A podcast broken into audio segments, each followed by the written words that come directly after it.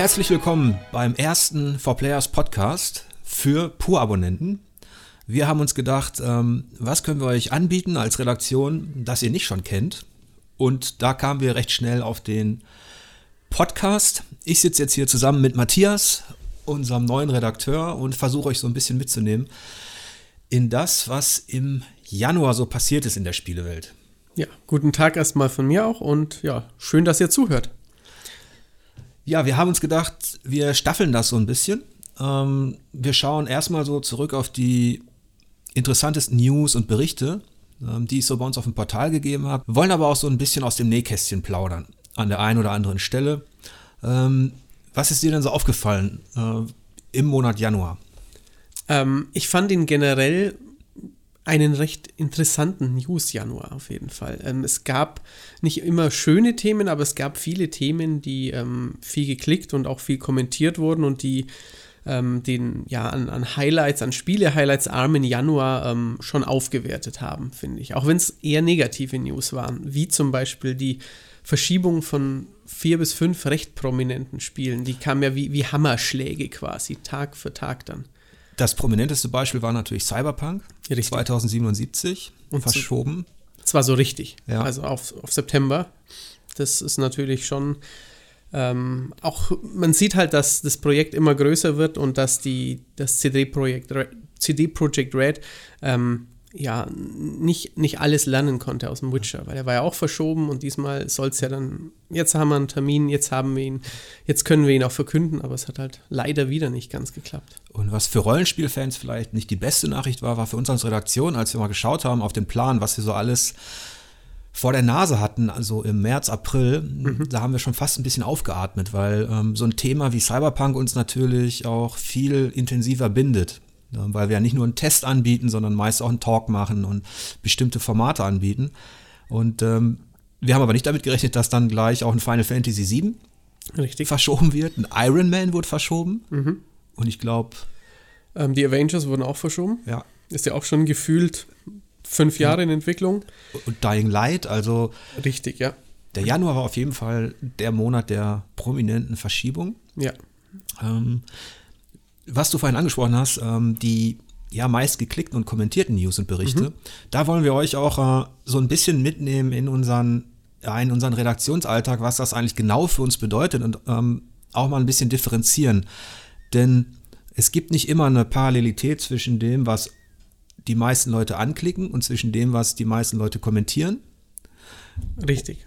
Und äh, da haben wir ein paar Beispiele für euch mal rausgesucht. Genau, weil, weil als, als Nutzer auf der Seite sieht man ja nur die Kommentare. Genau, und du hast das Gefühl, wow. Wow, das ist die, die News des Tages quasi, ja. wenn da 230 Kommentare quasi stehen. Ja. Aber es war ähm, ja nicht, nicht ganz so eindeutig.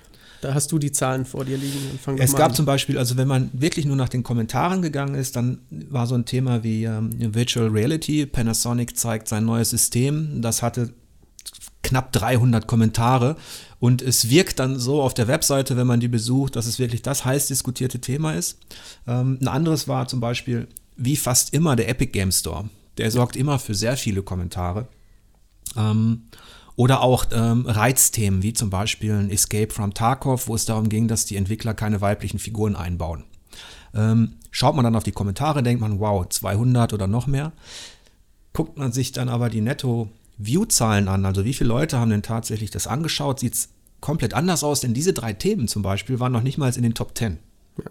Und ähm, da dominierte zum Beispiel auf Platz 1, 2 und 3 ähm, die PlayStation 5 mit drei verschiedenen News. Schon allein, weil, weil das Logo gezeigt wurde quasi auf ja. der CES. Da haben wir ja alle überlegt, ah, wahrscheinlich werden sie nichts Großes zeigen. Das war ja nachts ähm, die Pressekonferenz.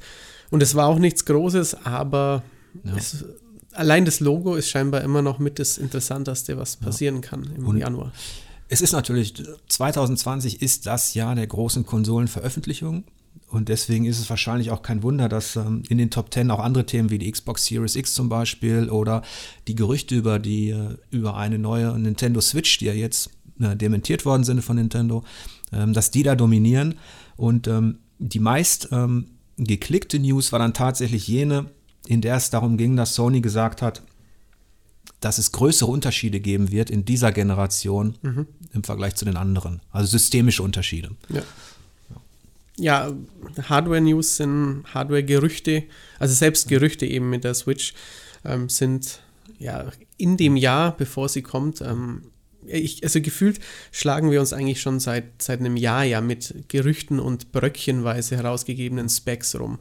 Und ähm, aber die Leute, also die Leute da draußen, unsere Nutzer, aber auch Nutzer in, in großen Foren, sind anscheinend noch nicht müde, darüber Überhaupt zu sprechen. Nicht. Überhaupt nicht. Dafür spricht ja auch die, ähm, diese Umfrage, die gemacht worden ist, also im Zuge der, der kommenden Konsolenveröffentlichung auch. Ähm, was erwartet ihr euch eigentlich von der Next Generation? Und die beiden wichtigsten Punkte, die genannt worden sind von den meisten, ähm, die mitgemacht haben, war tatsächlich dann also bessere Grafik und kürzere Ladezeiten. Ja.